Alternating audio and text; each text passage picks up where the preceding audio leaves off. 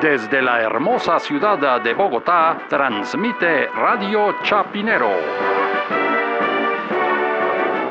Y estas son las noticias.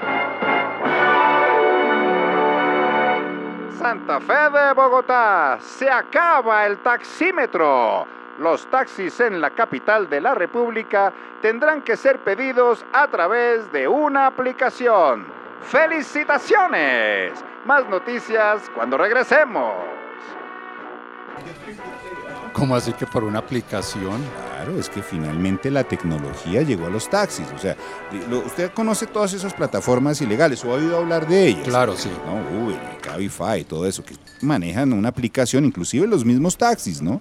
Tienen unas aplicaciones donde usted puede pedir el taxi y le dice quién es el conductor, le sale el mapita a dónde va, no sé qué. Bueno, ahora es obligatorio. Todas las personas que quieran coger un taxi, usted ya no puede sacar un dedo en la calle. y- ¿Ah, no? y no, tiene que tener un celular y a través de una aplicación usted llama al taxi o por lo menos cuando entra al taxi coge la aplicación y le dice para dónde va, cuánto vale, todo eso. Es buenísimo porque entonces se acaba el taxímetro, ya no tiene muñeco, ya no lo van a estafar, ya no le hacen paseo millonario, o sea, el mundo ideal. Pero por ejemplo, eh, el, ap- el aparatico le dice a usted que la carrera cuesta, por decir algo, 11.300 pesos. Exacto, y usted entonces paga 11.300 pesos, ni un peso más ni un peso menos. ¿Y cómo funciona la aplicación si usted solo tiene un billete de 50 y el man no tiene vueltas?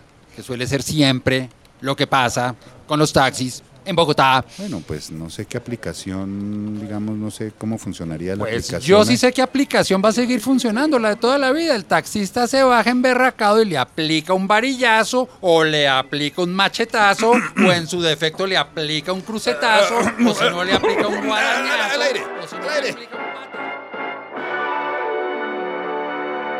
Santa Fe de Bogotá,